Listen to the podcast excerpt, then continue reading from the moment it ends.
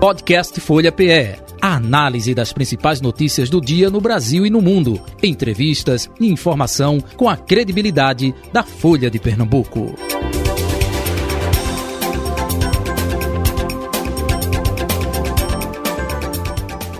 Folha Política. Eleições 2022. Dando sequência às sabatinas com os candidatos e candidatas ao governo de Pernambuco, hoje recebendo em nosso estúdio Miguel Coelho, do União Brasil. Lembrando que a sabatina vai de 11 ao meio-dia, nos primeiros 30 minutos, no debate serão abordados temas administrativos como saúde e segurança pública, educação e cultura, infraestrutura, desenvolvimento econômico e na última meia hora, 30 minutos, política partidária. No finalzinho, um minuto para as considerações finais do candidato. Um resumo do currículo de Miguel Coelho. Nascido no Recife, Miguel Coelho tem 31 anos de idade, é ex-prefeito de Petrolina, no sertão pernambucano. Formado em Direito, com pós-graduação em Liderança e Gestão Pública. Miguel já foi deputado estadual pelo PSB. Eleito prefeito de Petrolina em 2016, reeleito em 2020. Ficou no cargo de 1 de janeiro de 2017 a 31 de março deste ano. Em março, ele renunciou ao mandato na Prefeitura de Petrolina para ser candidato a governador de Pernambuco nas eleições deste ano. É com ele que vamos conversar, sabatiná-lo, saber das suas propostas, enfim, com relação ao seu programa, projeto de governo. Candidato, muito bom dia, prazer tê-lo aqui, seja bem-vindo na redação integrada da Folha de Pernambuco, nos estúdios da Rádio Folha FM. Bom dia, Jota. Bom dia. Bom dia. a todos os ouvintes da Rádio Folha. Iniciar cumprimentando as mulheres que fazem aqui a bancada conosco, Roberta, Renata Bezerra, também nosso querido amigo Edmar Lira, cumprimentar Ivaldo, que está aqui na área técnica nos apoiando, e deixar um agradecimento especial à nossa candidata vice-governadora, Alessandra Vieira, que aqui me acompanha, e feliz com essa oportunidade da gente falar um pouco das propostas e do que a gente pensa que é melhor para Pernambuco e para o nosso povo a partir do próximo ano. A primeira pergunta que eu faço para todas e todos é por que o senhor quer ser candidato a governador, no seu caso, hein? Jota, porque eu acredito que Pernambuco tem um grande potencial e que Pernambuco merece muito mais do que tem. O nosso povo e o nosso estado ele está sendo castigado, está sendo maltratado por um desgoverno que não consegue representar à altura os nossos sonhos e principalmente o nosso potencial de poder ver Pernambuco ser protagonista na geração de emprego, de ver o Estado sendo referência no abastecimento de água e no saneamento, para que a gente possa ter um ambiente de negócios que de fato possa fazer a nossa veia e o espírito empreendedor ser vocacionado à grandeza e, acima de tudo, que Pernambuco possa ser um hub, possa ser um porto seguro para que as pessoas vivam felizes, vivam em paz e que possam ter uma qualidade de vida minimamente com qualidade, seja na saúde, seja no tocante à vulnerabilidade social. Hoje, de uma forma muito triste, Pernambuco está entre um dos estados mais pobres do Brasil. E diante de um desafio, de um diagnóstico como esse, o que precisamos mesmo, mais do que um governador, é de um novo líder um líder que tenha articulação, que tenha capacidade e que tenha competência para poder não ficar olhando só as diferenças e as birras políticas, mas que tenha a competência de nos unir e poder fazer dessa união a grande força de transformação que a gente quer. Então eu quero ser governador para transformar o estado de Pernambuco num lugar melhor para se viver. Muito bem, como o senhor bem disse, na bancada aqui Renata Bezerra de Mello, Roberta Jugma e Edmar Lira. Hoje vamos começar com Edmar Lira. Coisa boa, né? Começar sempre bom. Pelo É, Olha, eu queria, queria entrar com um tema aqui. importante, porque, porque fala... todo dia por mim aí. Olha, pelo menos mudou, né? Hoje. Democracia. É, é, eu queria entrar num tema, antes do de saúde, segurança, essas coisas, eu queria falar sobre infraestrutura. Em Petrolina, o senhor foi prefeito de uma cidade, vou aqui elencar as, as ações que o senhor fez na, na prefeitura, mas uma em especial foi no tocante ao transporte público. O senhor tomou uma decisão que não foi fácil, é, de modificar o sistema de transporte público de Petrolina.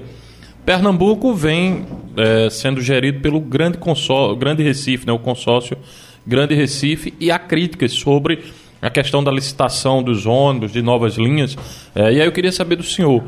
É, essa questão do transporte público, o senhor vai fazer em Pernambuco o que fez em Petrolina de zerar é, o jogo e fazer uma nova concessão para melhorar o transporte no estado? Com certeza, Edmar, não só na mobilidade, mas a nossa experiência a nossa gestão como prefeito de Petrolina será a grande base da nossa gestão como governador, até porque tudo que fizemos lá, com toda modéstia e humildade, ou a grande parte, deu certo. Tanto que Petrolina é hoje a melhor cidade para se viver do Nordeste, a cidade que tem o melhor abastecimento de água do estado e do Nordeste, é uma das cidades mais saneadas do Brasil e tem a melhor infraestrutura de saúde, de educação e de infraestrutura. Então a gente aqui apresenta essa experiência para também resolver esse descaso que é a mobilidade, não só nos ônibus que você citou, mas principalmente também no metrô que virou um verdadeiro vexame para Pernambuco, que ocorre aqui todo santo dia é, no transporte público do Estado. Então, e principalmente na região metropolitana. Então, a nossa proposta é muito simples. Nós vamos puxar o metrô para a responsabilidade do Estado e vamos fazer uma nova licitação, uma nova concessão integrada, o modal metrô-trem, junto com os ônibus e os alternativos, para que a gente possa pegar essas pessoas nos seus bairros, nas suas regiões onde elas residem e poder trafegar através através de vans, de ônibus e de metrô de forma inteligente. Eu não estou dizendo aqui que nós vamos voltar ao que Recife e a grande região metropolitana, em tese, acabou há muitos anos atrás, que era o complementado de forma desordenada. O que eu estou falando é da gente entender e fazer um diagnóstico real, porque as pessoas andam sim de van em, em Paulista, em Olinda, em Camaragibe, em São Lourenço, em Jaboatão dos Guararapes, que circunvizinham a cidade do Recife, como essas pessoas têm nesse modal o meio de chegar até uma estação integrada, um terminal integrado, ou para uma estação de trem metrô. E a gente precisa também ter a ampliação dos nossos metrôs.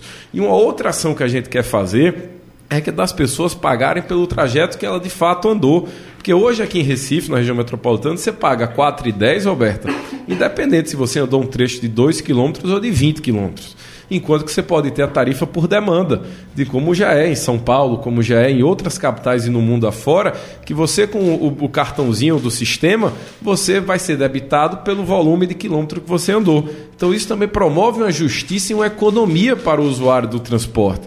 E além disso, a gente poder promover a modernização, porque você citou aí que o consórcio Grande Recife é quem opera. Agora só 25% do consórcio tem contrato.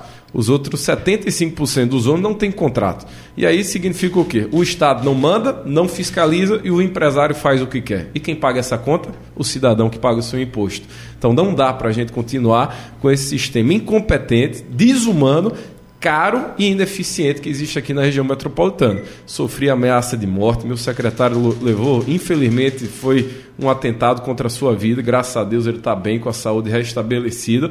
Mas nós tivemos a coragem e a atitude e melhoramos o sistema em Petrolina e vamos melhorar o sistema da região metropolitana. Roberta Jugma, bom dia para você, Roberta. Bom dia, Jota Batista. Bom dia, candidato Miguel Coelho. Bom dia, Edmar Lira. E bom dia, Renata Bezerra de Mello. Mais uma vez aqui, candidato.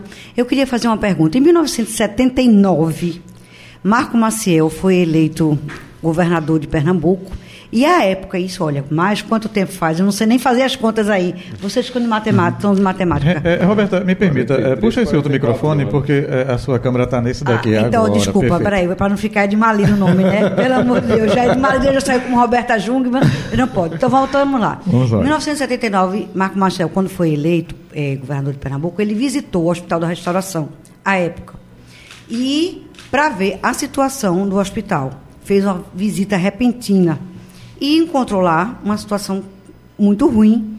E já passou esse tempo todo, que eu não sei nem calcular quantos anos faz aí. E a situação do hospital é realmente, continua muito ruim.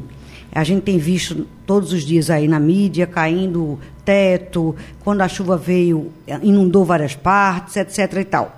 O que eu queria saber, se o senhor assumir o governo de Pernambuco, o senhor fará visitas pontuais a esses hospitais para ver em loco, não só o, o, a restauração, que é um hospital referência né, aqui no Recife e, e, serve para toda a região, não só para o Recife, mas para todo o Estado, e também Getúlio Vargas, outros grandes hospitais. Sim, Roberto, nós vamos governar e nós vamos trabalhar na rua, ao lado das pessoas e principalmente vendo Pernambuco de verdade, e não Pernambuco de relatório de estatística como é esse atual governo. A gente precisa ter a empatia e a sensibilidade de entender aonde e qual é o contexto que as pessoas estão vivenciando, como por exemplo na saúde. Você citou aí um, um, um, fato que ocorreu há 43 anos atrás do ex-governador Marco Maciel. O senhor fez as contas, graças hoje, a Deus, já estava perdida. Hoje, é, acho que deu até 44 anos, se a gente quiser arredondar para um número melhor. Mas é, se a gente for olhar, a situação do restauração hoje está muito mais precária do que há 44 anos atrás. Por quê? Porque o Hospital da Restauração, como o Getúlio Vargas, o Otávio de Freitas, o Barão e tantos outros que a gente poderia citar aqui, foram largados e negligenciados. O Estado agora, depois de oito anos desse governo, às vésperas de uma eleição, está tentando fazer uma licitação de reforma. E só começou isso porque caiu o teto da restauração, porque está se criando fungo que já matou mais de 11 dentro da restauração, porque os canos estouraram, acho que no Getúlio Vargas ou foi no, no Agamenon Magalhães, e terminou o esgoto entrando nos corredores dos hospitais. Então veja que situação decadente e precária que a saúde de Pernambuco hoje tem. Então a gente não pode ter um governador de gabinete, tem que ter um governador com a cara do povo, com a cara de gente que entenda o contexto das pessoas para poder ir lá e resolver. E o nosso compromisso na área da saúde é, primeiro, da gente reformar os hospitais regionais e os grandes, como você citou, Restauração, o Getúlio, o Barão de Lucena, o Otávio de Freitas, o H Menor, e o regional do Agreste, além dos regionais menores, como tem Limoeiro, como tem Uricuri, poderia o, uh, terminar o Eduardo Campos, que está em Serra Talhada, inacabado, para que a gente possa descentralizar e humanizar esses atendimentos no interior e também na região metropolitana, mas precisamos construir novos equipamentos porque não dá, a população cresce, a cada dia que passa Pernambuco fica maior. Se o serviço público não acompanhar essa demanda para poder ter a oferta com qualidade, com serviço público decente e humanizado, as pessoas vão sofrer cada vez mais. E a nossa proposta de saúde não é só reformar e construir, é também, mas a gente precisa ir e tratar da onde tudo começa. Onde é que, qual é a primeira porta que quem está nos ouvindo aqui, homem e mulher vai quando tem uma dor de dente, uma topada, quando tem uma dor de cabeça e uma febre? Vai no posto de saúde do seu bairro. Então o Estado precisa chegar junto para que a atenção primária possa funcionar. E é por isso que nós temos a proposta de construir 12 centros de diagnósticos que vão funcionar como um apoio técnico de média e alta especialidade para que os médicos da família nos postinhos tenham, através da tecnologia, da internet, da telemedicina, o apoio necessário para diagnosticar no tempo certo aquele paciente e, com isso, prescrever o protocolo adequado, porque aí você começa a tratar o paciente e não de só tratar o doente depois que ele já agravou. Então, essas são as três pilares, serão os três pilares da nossa proposta de saúde. Ajudar na atenção primária, que inclusive essa semana, Renata, saiu um estudo, acho que da Folha de São Paulo, dizendo que Pernambuco tem a pior cobertura de atenção primária do Nordeste. É um pouco mais de 80% da, do estado que tem cobertura de atenção primária. Então, esse reforça a importância dessa nossa política, que é com a construção dos 12 centros de diagnósticos. Vamos, segundo, reformar os principais hospitais estaduais e regionais, como também a construção de cinco novos equipamentos como esses, que inclusive todos eles terão uma ala PCD para crianças e pessoas com deficiência. Inclusive, hoje de manhã eu visitei a ACD para poder firmar esse compromisso compromisso com eles, que eles têm o know-how, têm a expertise, e hoje eles atendem mais de 70 mil pessoas por ano, quando a gente tem uma demanda de uma fila de espera de pelo menos o dobro de pessoas para poder serem atendidos com deficiência motor, deficiência intelectual, deficiência de prótese, entre outras outras necessidades que terminam ocorrendo e o Estado é omisso e ausente. E por fim, um outro pilar na nossa política de saúde é da gente poder olhar para a saúde da mulher e da criança. Falta maternidade em Pernambuco as mães não têm local para poder dar, dar a luz ao seu filho ou à sua filha. Tem mãe pernambucana que está viajando 200 quilômetros de distância quando não pare dentro de uma ambulância. Ou quando, infelizmente, a criança não vai a óbito por falta de atendimento médico. Isso é inadmissível. A gente não pode aceitar isso como sendo normal. Não é. É por isso que eu comecei aqui a minha fala, Jota, uhum. falando que Pernambuco está sendo maltratado, está sendo machucado, e as pessoas estão chegando no ponto de desacreditar tanto no seu governo que já está começando a relativizar esses problemas tão agudos. Não podemos, temos que nos indignar para poder gerar essa, dessa indignação a força da mudança que a gente tanto quer. Renata Bezerra de Mello, bom dia, Renata. Bom dia, Jota. Bom dia ao candidato Miguel Coelho. Obrigada por conversar aqui com a gente. Bom dia, Roberta Jugman, Edma Lira, todo mundo que está no estúdio e aos nossos ouvintes. Candidato, é, saúde é uma área muito cara, mas educação também. É, inclusive, a educação é um foco ali importante do PSB, o que eles têm priorizado desde ali a gestão Eduardo Campos.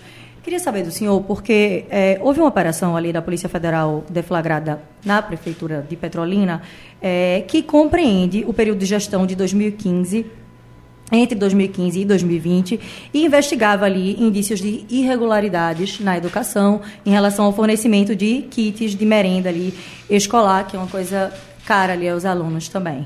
Né? Isso pega ali o pedaço da sua gestão é, mais de um ano depois, porque essa operação é de abril de 2021, eu queria saber do senhor qual a avaliação que o senhor faz isso, faz dessa, dessa situação na educação de Petrolina, é, realçando que os contratos ali sob suspeita eram da ordem de 20 milhões de reais, e o que fazer à frente do Estado, onde a dimensão é muito maior da necessidade de controle dessa distribuição de merenda aí, para evitar esse tipo de dano aí aos alunos. Renata, me permita só corrigir. A operação ela não era sobre merenda, era sobre kit escolar, kit dos, escolar é, dos alunos. E essa operação começou por uma compra fraudulenta que a Prefeitura do Recife, sobre a gestão do ex-prefeito Geraldo Júlio, que é um dos tutores do atual candidato do PSB, é, fez de forma equivocada, que foi por onde começou isso. Inclusive, já tem sentença judicial dizendo que todos os contratos firmados pela Prefeitura de Petrolina cumpriram todos os requisitos legais. Então, não tem um problema nenhum, não tenho medo de ser investigado, até porque quem não deve não teme. Acho que os órgãos de controle devem sim fazer as suas apurações, as suas investigações até para que toda a lisura dos processos possa ser feito da melhor maneira e de maneira mais transparente. Agora também a gente não pode querer, em virtude de uma eventual operação, ou de uma investigação dizer que toda a educação está ruim, porque se fosse por isso a de Pernambuco está uma desgraça. Porque o que mais tem é a investigação da Polícia Federal sobre esse governo do PSB. Tem sobre compra de lona para chuva, tem sobre merenda, tem sobre equipamento de tablet, tem sobre medicamento que venceu. Eu acho que a gente precisa também separar e distinguir as coisas para que possamos fazer um juízo de valor é, minimamente correto e prudente, que eu acho que devemos ser nesse momento. E com muito orgulho, a educação de Petrolina hoje se destaca em todo Pernambuco. A maior rede de creches em tempo integral do estado é em Petrolina. Petrolina tem quase que 18 mil vagas de creche em tempo integral, com cinco refeições e tudo no ar-condicionado é para as nossas crianças de seis meses até cinco anos. Aqui em Recife não tem 8 mil vagas. Se a gente for para Jaboatão, Caruaru e Paulista, é tudo menor do que isso. Então, Petrolina mostra que a, a importância da primeira infância, que inclusive eu tenho um curso de especialização nessa área pela Universidade de Harvard, é fundamental para que a gente possa garantir uma boa alfabetização e um bom início de vida pedagógico das crianças. E partindo para o fundamental, que é onde a gente tem a nota do IDEB, que avalia e compara o Brasil inteiro, mais uma vez, Petrolina se destaca com a melhor nota do IDEB das cidades acima de 100 mil habitantes. Enquanto que Pernambuco tem uma nota de DEB média 4, 4.4, Petrolina tem uma média de DEB 5.9, 6,5. Então, se a Essa, gente... Além dessa média aí, que é uma média que é um, fica ali entre as primeiras colocações ali, não fica é, tão distante, mas, é, pelo Todos pela Educação ali, a presidente executiva já alertou que os índices de aprendizagem de Pernambuco não são bons. É, tem né? quatro, né? Se a gente fizer essa analogia com o colégio, quem tirar quatro é reprovado. O PSB fica dizendo que está entre os três, cinco melhores do Brasil, mas porque a situação do Brasil é tão precária quanto aqui. A gente não pode se basear pelos outros que são piores do que a gente. Nós temos que ter uma meta, e esse é o nosso compromisso, de fazer uma meta de educação de Pernambuco para que o nosso IDEB seja de no mínimo seis. Até porque se a gente cobra dos nossos alunos nota mínima 6 para passar de ano, o Estado tem que propor no mínimo 6 para dar condições de ensino, condições de trabalho aos professores e professoras, valorização da família no ambiente escolar e tudo isso passa por quê? Por uma visão de uma educação integrada. Não é integral. A integral é óbvio que é um caminho sem volta, é fundamental que você possa expandir não só para o ensino médio, mas também para o fundamental 1 e 2 e É uma a meta rede... do senhor expandir isso para o ensino fundamental? Porque isso é uma meta do PSB também, né? Não, mas o PSB só expande para o ensino médio. A nossa meta do Mas nosso agora eles programa estão de falando governo expandir isso para o ensino fundamental, né? O ensino integral. É, mas aí vamos lá. Quem primeiro começou falando aqui de todos os candidatos que ia mexer na política de distribuição do ICMS? Acho que vocês podem me corrigir aqui, mas o primeiro candidato que propôs alterar a distribuição do ICMS foi o candidato Miguel Coelho para a gente poder reconhecer e valorizar os prefeitos e prefeitas dos, dos municípios de Pernambuco que, que coloquem a educação como prioridade. Eu fico feliz que Danilo esteja copiando agora nossa proposta, que mostra que a gente está no caminho certo. Até porque levou só 16 anos para o PSB entender como é que se mexe na política da educação de a forma como o Ceará fez há mais de 20 anos atrás. E a nossa proposta é o quê? Da gente poder mexer nisso para ter dois focos prioritários. Primeiro, a abertura de vaga de creche, que o Estado hoje tem, déficit, tem um déficit de 66 mil vagas, e o nosso plano de governo é a gente abrir 44 mil vagas de creche nos próximos quatro anos, como também a gente poder garantir a alfabetização no tempo e na idade certa, para corrigir a distorção idade séria, que é um grande problema. Porque se a criança não se alfabetiza na idade apropriada, quando ela chegar no ensino médio no Fundamental 2, ela vai estar desinteressada, desengajada, porque ela vai ter 12, 13, 15 anos de idade sem saber ler, sem saber interpretar e sem saber fazer as operações básicas. E aí ela termina fazendo o quê? Saindo da escola, ocasionando evasão escolar. E isso termina sendo um problema todo. Por isso que a gente defende a política da educação integrada, onde a gente chama os municípios para a responsabilidade e o Estado entra como órgão é, financiador, de certa forma, até porque o dinheiro vem do ICMS, mas também como um grande avaliador dessa política estadual que queremos fazer. Candidato, ainda sobre a educação, é, no tocante à infraestrutura é, das escolas, né? o senhor falou até Petrolina, com ar-condicionado, enfim, é, seria uma padronização das escolas em todo o estado de Pernambuco, é isso que o senhor pensa fazer? Sim, a ideia é que a gente possa estipular critérios né, que todas as creches e escolas fundamentais possam ter. As escolas fundamentais elas já têm esses critérios, porque o MEC, o Ministério da Educação, já estabelece para que se possa ter escolas padrões FNDE, que é o Fundo Nacional uhum. de Desenvolvimento da Educação, termina sendo o grande agente financiador da construção desses equipamentos.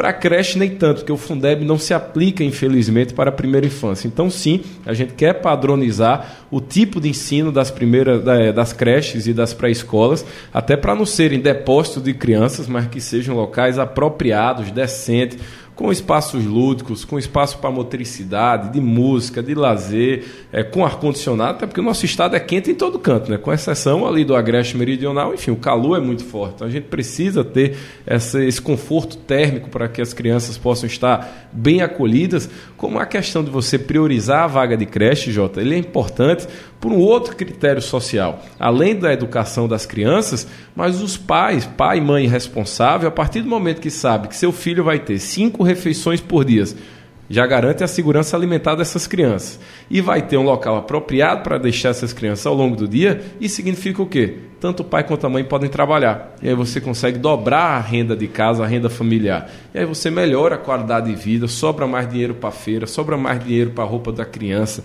para você poder fazer uma reforma dentro de casa, enfim, você melhorar a vida dessas pessoas. É Ô, Jota, só um parênteses, que ele falou que Danilo copiou a proposta dele de redistribuição do ICMS, Marília Reis também falou nisso aqui para atender exatamente essa questão bom da que está fazendo escola já, né? Que bom. Edemar Lira. É, candidato, vamos falar de um tema que é caro a Pernambuco, né? Que é a questão do saneamento.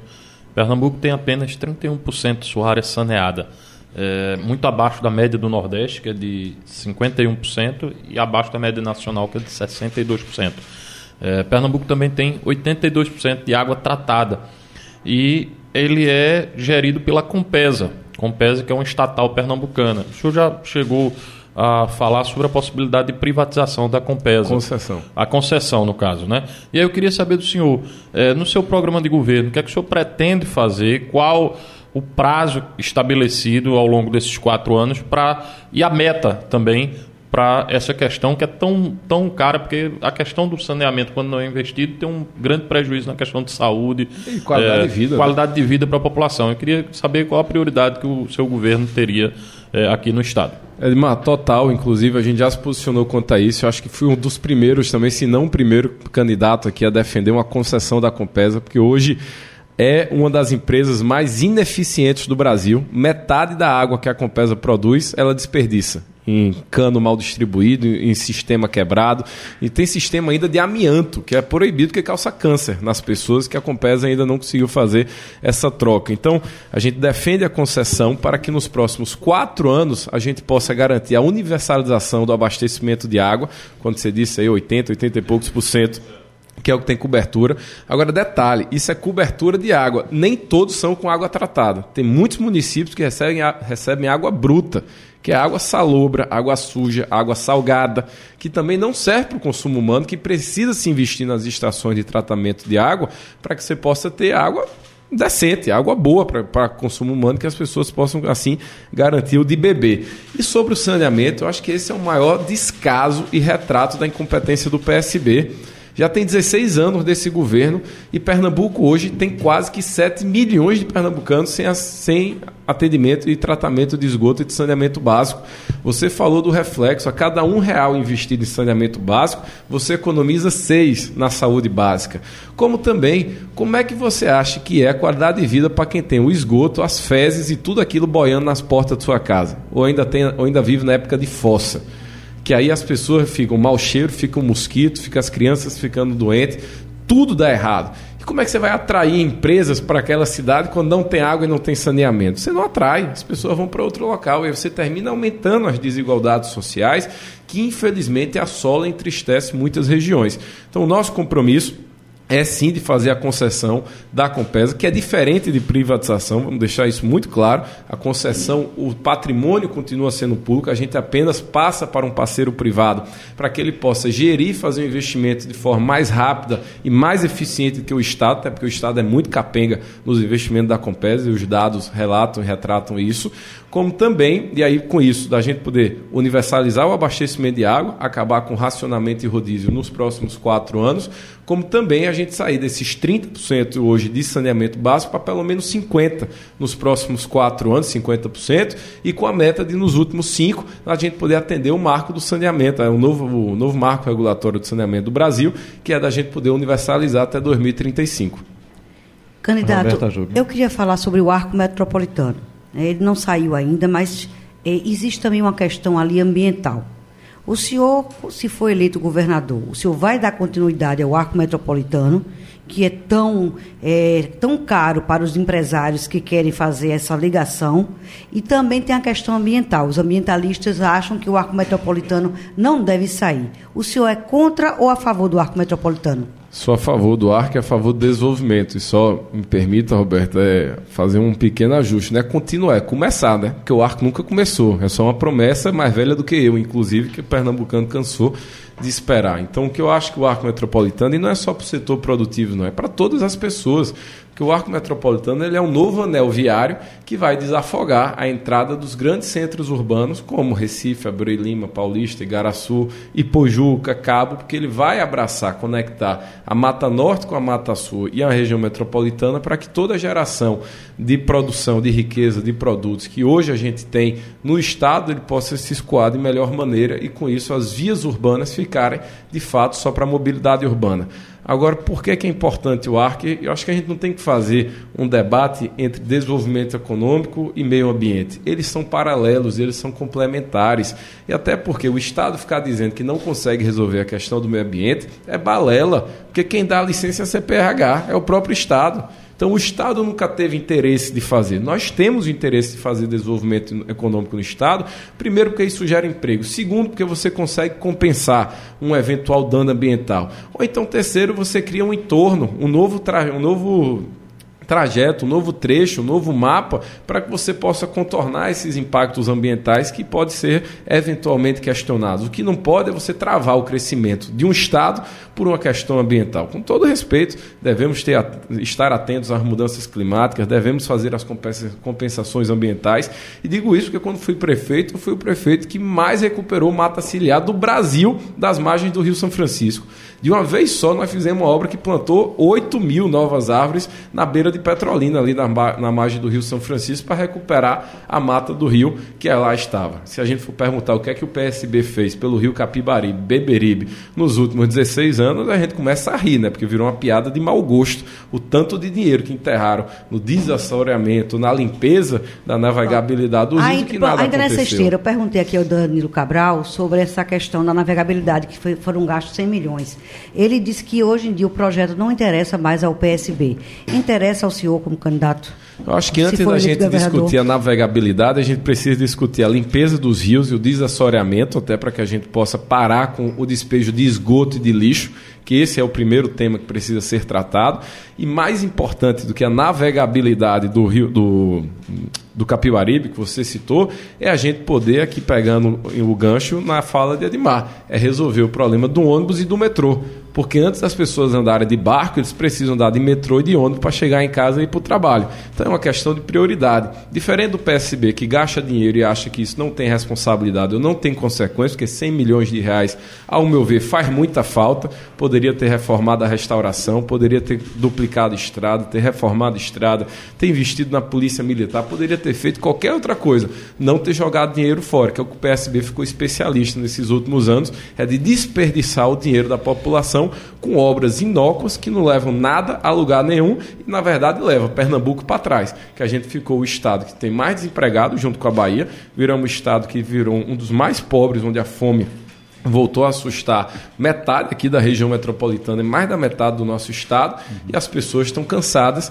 de ver tanto descaso e desperdício. Está na hora de um governador que planeje e execute e elenque melhor suas prioridades. Candidato Miguel Coelho, o senhor falou agora há pouco investimento na Polícia Militar. O que o senhor tem de projeto para a segurança pública do Estado?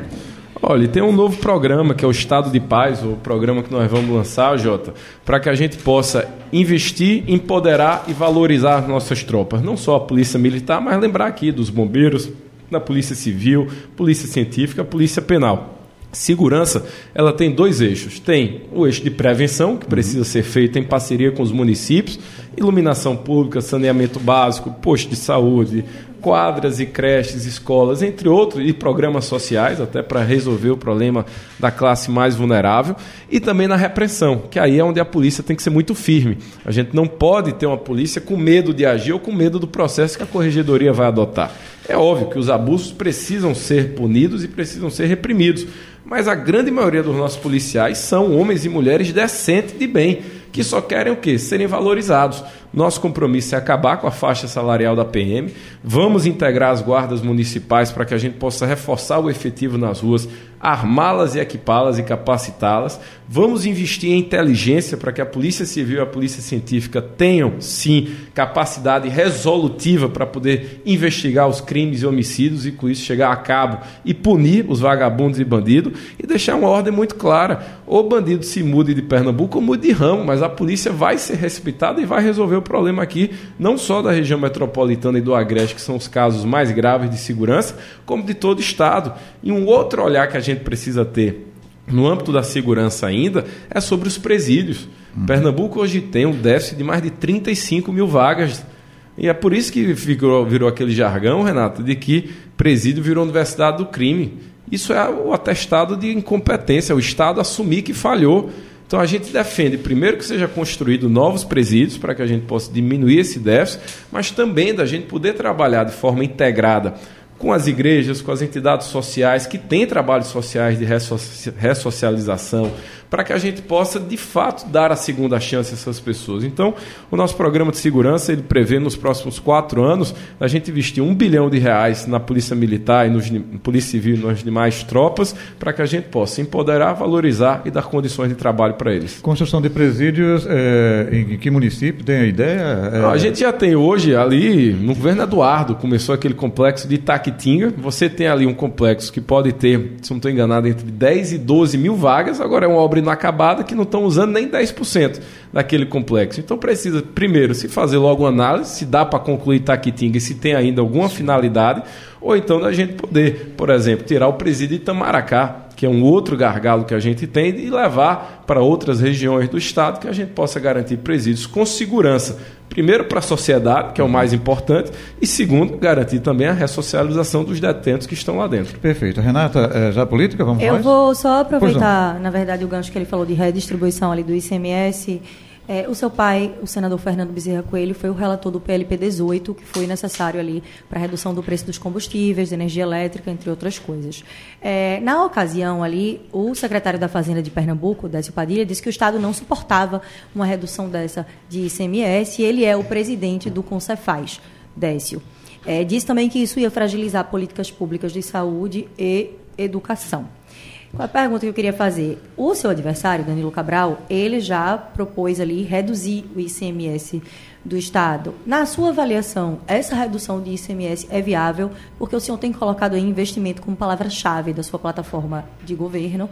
Eu queria saber se dá para cortar imposto e ainda ampliar investimentos hoje em Pernambuco. Com certeza, Renato. A gente defendeu, antes mesmo dessa lei federal né, do Congresso Nacional de reduzir de energia, combustível e telecomunicações, a gente também já tinha colocado isso no nosso plano de metas e governo, que a gente queria reduzir a alíquota, porque a gente entendia que o, o governo Paulo Câmara, inclusive Décio, estava cobrando a mais do que a Constituição, a Constituição Federal permitia, ou seja, era uma cobrança abusiva que Pernambuco fazia.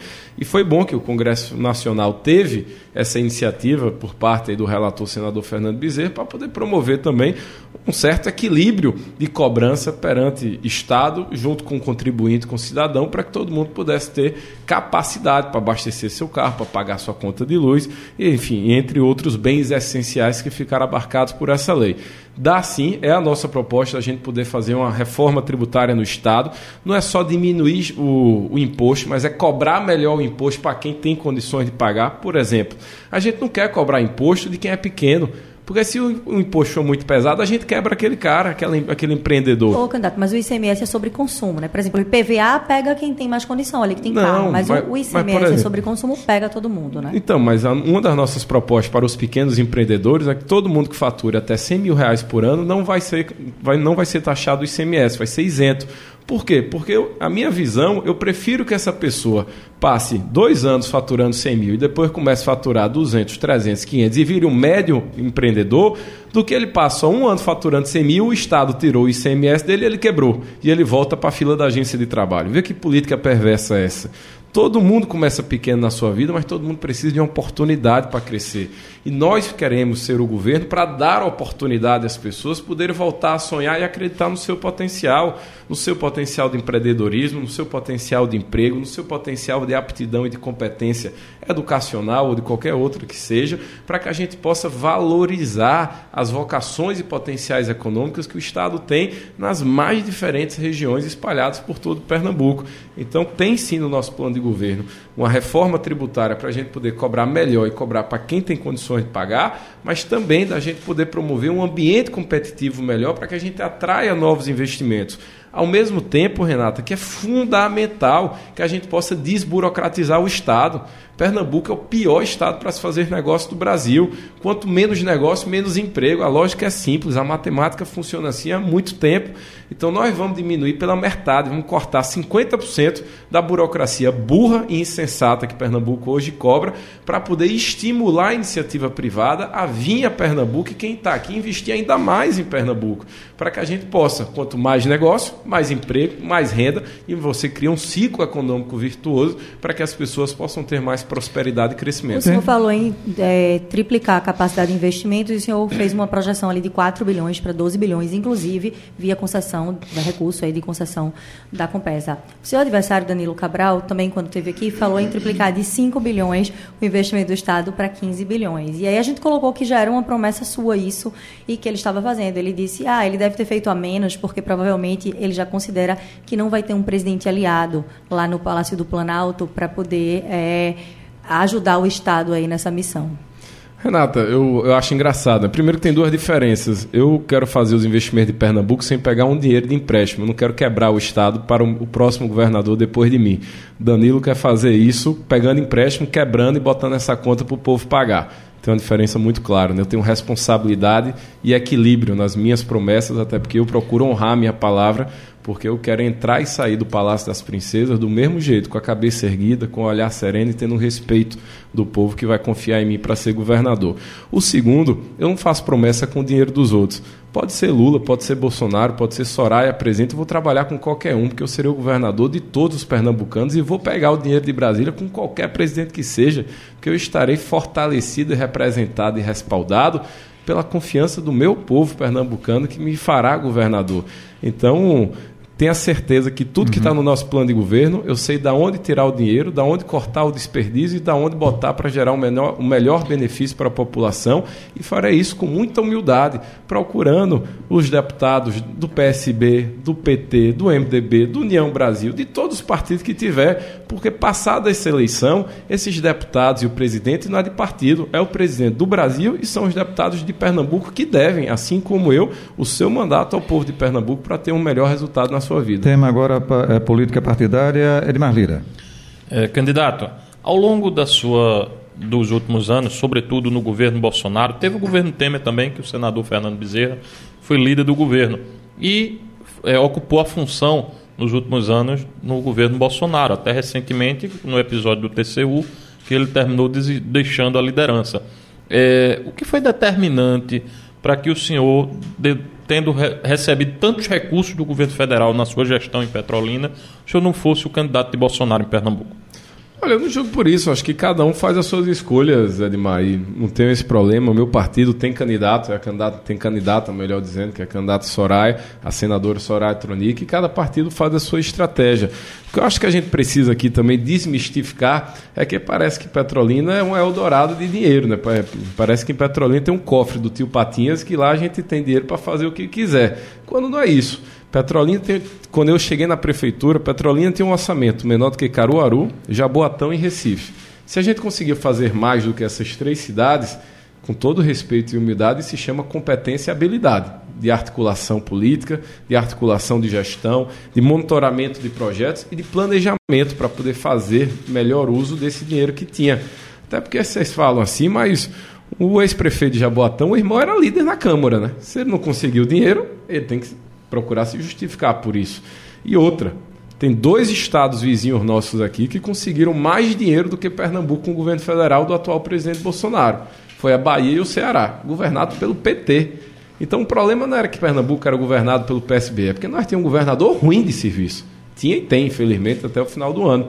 E a gente não pode mais ficar, como a gente já percebe, que tanto o candidato do PSB como o atual governador do PSB, ele vem da mesma escola, né? até porque um era professor do outro ali, um ensinou para o outro, de ficar refém de ideologia. Pernambuco não merece, não se pode dar ao luxo de ter um governador refém de quem quer que seja. Nós somos um estado altivo, de tradições guerreiras, de lutas e de superação.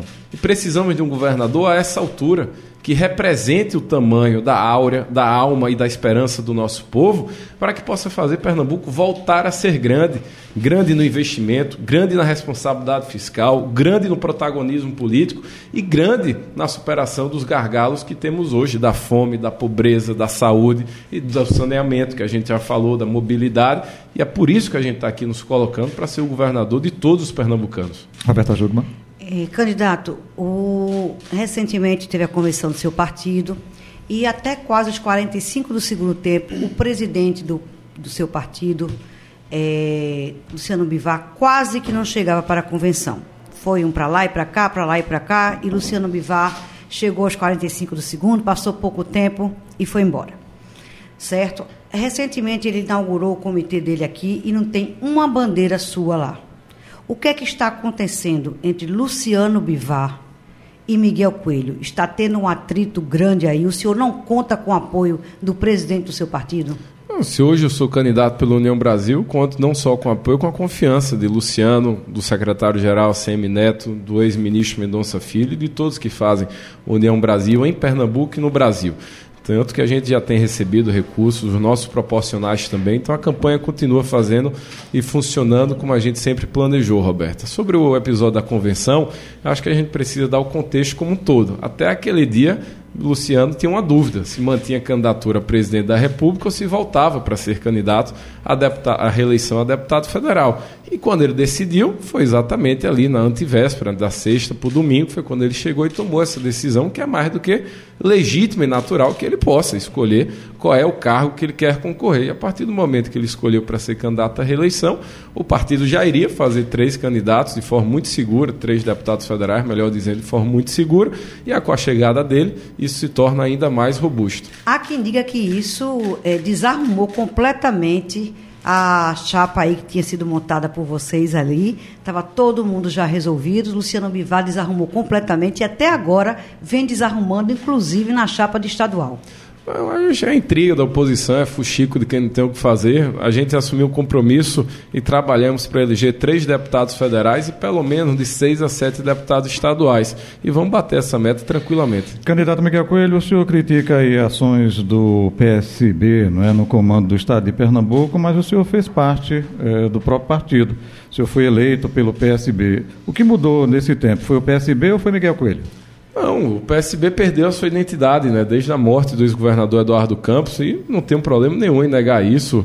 É, votei em Eduardo em 2006 e meu pai, o senador Fernando, foi secretário de Desenvolvimento Econômico, presidente de SOAP no primeiro mandato, depois foi ministro da Integração Nacional, indicado pelo ex-governador Eduardo. E aí, quando foi em 2014, houve a, a tragédia, infelizmente, que acho que não, não, não devemos remontar a, a esse fato. Mas com a chegada de Paulo Câmara ao governo, a gente percebeu que desde 2017, ao fim do seu primeiro mandato, ele não condizia com o que tinha assumido os compromissos e já dava ali os primeiros sinais de fadiga, de falta de liderança e de habilidade para conduzir os destinos do Estado. Tanto que há cinco anos atrás nós rompemos com o PSB, e tanto que já fui candidato à reeleição é, em outro partido. Então, não, não, não foi Miguel que mudou. Eu continuo sendo a mesma pessoa, com as mesmas convicções, com os mesmos fundamentos, princípios e valores. Agora, eu não sou obrigado a continuar em qualquer barco que eu não acredito. Eu, eu acredito nas minhas causas, acredito nas causas que têm valor, que têm propósito, que eu acho que isso é o mais importante, as pessoas terem sentido em propósito no que fazem das suas vidas, até para ter significado. Mas, e, e isso a gente percebeu que no PSB não tinha mais, por isso que rompemos. Renata? Eu vou citar aqui uma fala do senhor é, recente que o senhor fez quando é, Raimundo Pimentel sai do grupo do senhor aí e vai apoiar a Marília Reis. O senhor disse assim: a política ama a traição, mas não perdoa traidor. E, e, o senhor realçou que foram 36 milhões em emendas ali para o grupo dele, que era um peso, na verdade, que vocês estavam botando emenda, e no frigir dos ovos ele muda de ideia e vai apoiar a Marília Reis. Eu queria lembrar que o presidente Jair Bolsonaro chegou a fazer investimentos ali no valor total de 500 milhões em Petrolina, num anúncio só que ele teve lá com vocês na área de infraestrutura e também de fruticultura. E aí o presidente Bolsonaro fez uma fala na direção do grupo de vocês recente, que diz assim: tem liderança aí, não quero citar nome, um senador que era líder do governo, trabalhava aqui atendendo gente, é, atendendo a gente no Senado. Ele teve tudo na nossa parte, tudo na nossa parte. E hoje em dia não fala nem o nosso nome em Pernambuco e disse assim que tem uma tendência no estado mais à esquerda que é apoiar Lula e simplesmente não se fala mais o nome do governo, não se fala mais é, sobre obras, entre outras coisas que o presidente Jair Bolsonaro falou. Quando o senhor fala aí é, que a política ama a traição, mas não perdoa o traidor, o senhor teme ser visto como um traidor aí do presidente Jair Bolsonaro, já que o seu pai foi líder do governo dele, ele faz essa queixa aqui, se dirigindo ao senador Fernando Bezerra Coelho? Não, Renato, não acho, até porque em todas as minhas declarações sobre os volumes de recursos que Petrolina recebeu, sempre fiz menção e reconheci o dinheiro vindo do governo federal, seja no governo Temer ou no governo, no governo do atual presidente é, Bolsonaro. Sobre a relação do senador Fernando com o presidente Bolsonaro, ela está muito bem, obrigado. Pode perguntar para qualquer um dos dois. Agora, tem gente que tem ciúme de macho, aí é problemático, porque fica querendo disputar quem tem mais atenção é, do presidente ou outro para poder mostrar que tem status ou não. Melhor do que status é exemplo de competência, de trabalho e de resultado. Sobre a questão do fato lá do, do prefeito de Araripina, Raimundo Pimentel, eu acho que isso já está superado também, até porque ele dizia que ia levar todo o grupo, quando na verdade foi ele e a esposa, né? Porque o grupo se dividiu você tinha ali o, o vice-prefeito Evilásio Mateus, o ex-prefeito Lula Sampaio, vereadores da cidade, lideranças de Bodocó, Serrita, Morelândia, Exu, todos esses deixaram de ficar com o Raimundo para poder seguir fiéis e leais com quem sempre ajudou essas cidades ao longo de diversos anos de investimento das atuações parlamentares de Fernando ou Fernando Filho, enfim, que são os dois deputados deputado e senador respectivamente, é claro, que sempre ajudaram. Então, não tema isso, até porque eu tenho minha consciência muito tranquila. Você é grato ao presidente Jair Bolsonaro? Sou grato ao governo federal por ter sim viabilizado muitos recursos, como sou grato à gestão do presidente Temer, até porque serei grato para o próximo presidente que, enquanto eu for governador, continuar mandando dinheiro aqui para, é, para Pernambuco. Até porque, pela sua analogia, eu acho que deve ter uma mágoa muito grande, então, do presidente Lula com o PSB, né, por terem votado a favor do impeachment de Dilma. E aí eu acho que tudo na vida é uma construção. Edmar? Candidato, ainda nesse, nesse tema Bolsonaro e eleição, o senhor tem repisado a estratégia de dizer que querem os candidatos querem nacionalizar o tema e não querem discutir Pernambuco. Mas ao longo desse período de campanha, a gente acompanha redes sociais, tem muito eleitor de Bolsonaro que simpatiza com sua candidatura. É, inclusive, tem gente que até defende que o senhor possa fazer um aceno ao presidente Bolsonaro, é, se agora, se depois, não sei. E aí eu queria saber do senhor: é, tem alguma possibilidade é, do senhor fazer uma vinculação no seu guia, um reconhecimento mais claro sobre essas ações do governo Bolsonaro? Isso, falo isso pelo seguinte: nós temos uma eleição dura, uma eleição presidencial que está muito polarizada, é, um peso muito grande lá e que tem um impacto inexorável na disputa em Pernambuco. O senhor não teme também, caso não faça essa opção, o senhor não teme ser prejudicado por não ter uma posição mais clara sobre a polarização presidencial? Olha, não, até porque o nosso foco vai continuar sendo Pernambuco, as suas mazelas e os seus desafios, Edmar.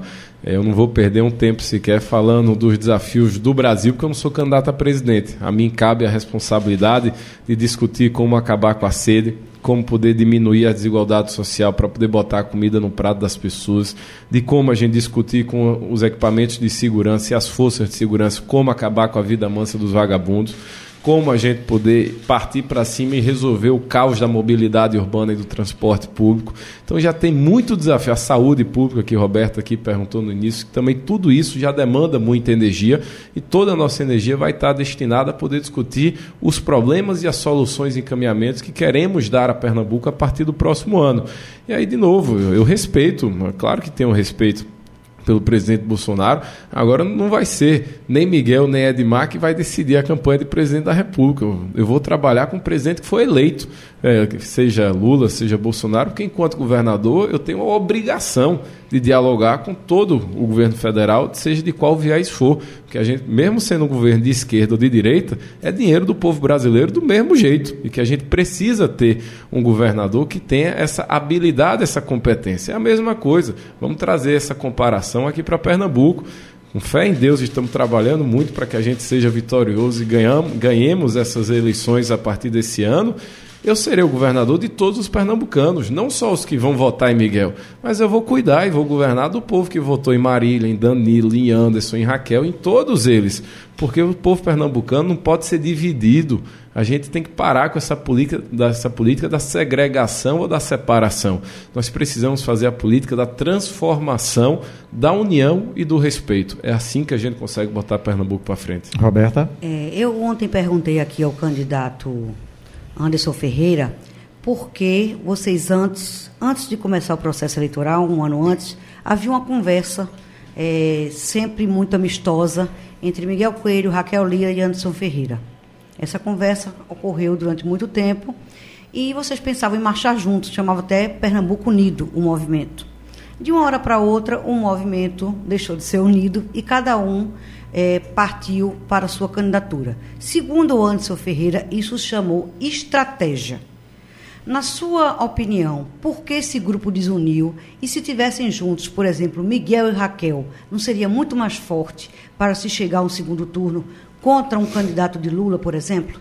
Olha, Roberto, eu acho que primeiro a estratégia está certa, até porque a última eleição que a oposição venceu em Pernambuco foi quando ela teve múltiplas candidaturas, foi em 2006. 2010, 14 e 18, a gente sempre teve um lailô das candidaturas mais competitivas, vamos assim chamar, e aí a situação sempre levou à vitória. Então acho que faz sim sentido e tem lógica a oposição ter múltiplas candidaturas. Eu acho que isso é bom para o eleitor também, até para poder comparar.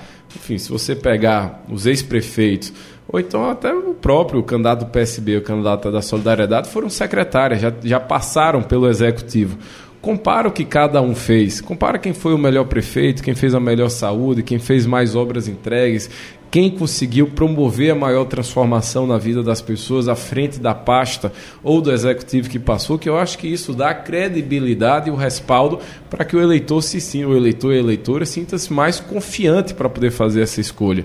E, é, e em relação aos diálogos, eu acho das candidaturas, enfim, de cada um ter seguido com a sua, eu acho que cabe também uma análise, né? Todo mundo acredita na sua estratégia. Nós chegamos aqui na campanha sendo o candidato de oposição que reuniu o maior tempo de televisão, sendo o candidato que reuniu o maior número de prefeitos, o maior número de ex-prefeitos, que hoje temos o maior número de candidatos proporcionais, e tudo isso é importante para que no momento de agora, da campanha que começou semana passada, e principalmente a partir de sexta-feira, com a entrada do guia do rádio e televisão, isso vai ser importante para que a gente possa reverberar e multiplicar a nossa mensagem de esperança e de mudança. Renata. Candidato, é, várias matérias, isso está até em polêmica de ontem para hoje de novo, mencionam essa questão do orçamento secreto. E aí você falou que o seu pai, Fernando Bezerra Coelho, enquanto líder do governo, tinha direcionado aí muito recurso para a Petrolina via esse orçamento secreto. Queria saber a avaliação do senhor sobre isso, queria que o senhor esclarecesse é, se Petrolina de fato foi beneficiada aí por esse, por esse duto aí de irrigação ao qual essas, essas matérias, essas da imprensa nacional se referem? Renata, todo mundo sabe de onde vem o dinheiro, para onde vai o dinheiro e sabe quem indicou o dinheiro. Então não consigo entender o que é secreto. A diferença é que a oposição que não teve acesso a indicar, porque é oposição, aí fica querendo criar um nome que não existe. Então, Mas Marília pudesse... Reis também é oposição e aparece como indicando. Então veja que até a oposição foi beneficiada, né? Então veja como, então deve ser a imprensa, com todo o respeito que tenho, está criando um, um, nome de algo que não é secreto assim, porque todo mundo sabe para onde foi. Enquanto prefeito, a minha obrigação e responsabilidade era conseguir o maior volume de dinheiro possível para fazer os 22 postos de saúde, o Hospital da Criança, o Hospital do Câncer, fazer a maternidade, a policlínica, 25 escolas e creches, trocar os ônibus velhos por ônibus novo, com Wi-Fi e acessibilidade, 1.200 ruas, 11 avenidas duplicadas, dois viadutos, 2.500 casas para tirar as pessoas do aluguel, fazer obras de saneamento que hoje, com muito orgulho, Petrolina é entre as 20 cidades mais saneadas do Brasil. E aqui tem mais de 95% da sua cidade com água é, tratada dentro de casa. Petrolina hoje tem é o maior polo de agronegócio do Brasil. Petrolina é a melhor cidade para se investir de todo o interior do Nordeste, com muita orgulho e muita alegria, é a cidade que tem a melhor qualidade de vida. Então, se eu pudesse, se eu conseguisse ter mais acesso para fazer mais obra, não tem a menor dúvida que eu teria pego mais dinheiro do governo federal. E vou com esse mesmo apetite, virando governador a partir do próximo ano, o que tiver de recurso, eu vou com o Pires ou do jeito que tiver em Brasília, mas o que tiver de dinheiro para Pernambuco, eu saio no tapa para poder pegar esse dinheiro. Que minha obrigação como governador é transformar esse estado através de investimento, através de obra, mas através de esperança na vida das pessoas para que elas tenham perspectiva de crescimento e de melhoria. O senhor, quando começou a fala, o senhor colocou só a oposição não recebeu, quer dizer, um gato pingado ali, outro aqui recebeu esse, esse recurso. Então, o senhor admite que, de fato, isso é uma forma ali de direcionar o recurso mais para a base aliada. isso é uma estratégia do governo, mas veja, Recife recebeu, Jaboatão recebeu, Caruaru recebeu, Marília indicou aí para algumas cidades, não sei para quais ela indicou. Então acho que a gente não pode querer criar clichê. A política, você governa com seus aliados. A oposição faz o quê? Indica, aponta os, os apontamentos, as críticas, enfim, e tenta ganhar a eleição para virar governo. É sempre assim, né? Quem hoje é oposição quer ser governo, quem é ser governo quer manter no governo. E aí cabe à população fazer um juízo de valor. O governo daqui de Pernambuco está bom? Eu entendo que não, porque não pode. Tá bom com um governo que falta comida, falta água, falta saneamento, falta saúde, falta segurança, falta ônibus, falta infraestrutura, sobra imposto, incompetência e descaso. Está na hora de mudar. Quando o senhor disse, um segundo, Jota, quando o senhor disse que a relação do, do seu pai com o presidente Jair Bolsonaro hoje está muito bem obrigada, isso significa que o senhor, apesar de ter uma candidata à presidência que é Soraya Tronic, pode de repente ali é, fazer algum aceno ao presidente Jair Bolsonaro também, não, já que vários candidatos que votam no presidente, exemplo dos Collins, declararam voto no senhor. Então tem uma ala ali do PP que está toda se insinuando. Renata, eu não vou negar voto lado. de ninguém baseado em quem a pessoa vota para presidente, porque eu estou em busca do voto de governador. Então se ela vai ter, se ela vota em Lula, em Bolsonaro, em Soraya, em Ciro em Simone Tebet e quer votar em mim, será muito bem-vindo. De novo, minha campanha é da união e a da esperança e nós vamos trabalhar para construir essa união em torno de todo Pernambuco. É... O senhor fechou novas alianças com esses nomes do PP recentemente, não? Estou muito curioso, vai acabar o tempo. É demais... tá eu preciso fazer as considerações, né? É, mas eu, quando faltar um minuto, eu lhe aviso. É de Marlira. Candidato, no, na sua convenção, é, o senador Fernando Bezerra fez um discurso emocionado dizendo que o sonho da vida dele foi ser candidato a governador e que isso não concretizou. Qual a responsabilidade que o senhor tem, que o senhor sente de tentar colocar em prática um sonho acalentado pelo seu pai por muitos anos. Mas essa campanha ela é muito maior do que apenas a vontade pessoal, seja do senador Fernando ou de quem quer que seja. Ela representa um projeto de mudança, de esperança e de crescimento para o estado de Pernambuco. Então, eu me apresento aqui não só como filho de Fernando, mas me apresento como Miguel Coelho, jovem que foi deputado estadual, prefeito por duas vezes, eleito o melhor prefeito de Pernambuco, prefeito responsável pela melhor cidade de se viver no Nordeste e que tem a sua própria bagagem bagagem, as suas próprias posições e convicções e que coloca a sua experiência junto a Alessandra Vieira para que possamos ser o próximo governador e vice-governador do Estado. Candidato, é, a partir de agora, 11h59, o senhor tem um minuto para suas considerações finais. Fique à vontade. Jota, quero agradecer em seu nome, Renata, Roberta, Edmar, Valdo, a todos que fazem aqui a família da Rádio Folha pela oportunidade da sabatina, agradecer aos que nos acompanharam, aos que nos ouviram. Faço aqui um convite para quem gostou da entrevista, nos acompanhar nas redes sociais, é o Miguel Coelho PE em todas as plataformas. A partir de sexta-feira a gente vai estar presente no rádio e na televisão, nos apresentando e falando do que fizemos em Petrolina e principalmente do que a gente quer fazer para com Pernambuco, mas essa eleição é da afirmação, a afirmação da mudança, a afirmação da esperança, da gente poder devolver o brilho no olhar, a autoestima elevada, do orgulho pernambucano voltar a ser lembrado e respaldado como um Estado que gera emprego, que dá oportunidade para as pessoas, mas acima de tudo, um Estado que bota Pernambuco para frente para que ele seja líder regional e nacional e para que o Brasil volte a se inspirar com o nosso exemplo daqui. Eu quero ser o governador da transformação e peço a confiança de todos que nos ouviram para daqui até o dia 2 de outubro a gente construir essa vitória okay. junto. Muito obrigado. Muito obrigado também, candidato. Sorte na sua empreitada. Lembrando que amanhã estaremos sabatinando o candidato Jadilson Bombeiro do PMB. Agradecendo a você, ouvinte Folha, no DAIO 96,7 e também 102,1. E você que nos assiste pelo youtube.com.br Folha de Pernambuco, no Instagram e no Facebook, arroba Rádio Folha Final do Folha Política.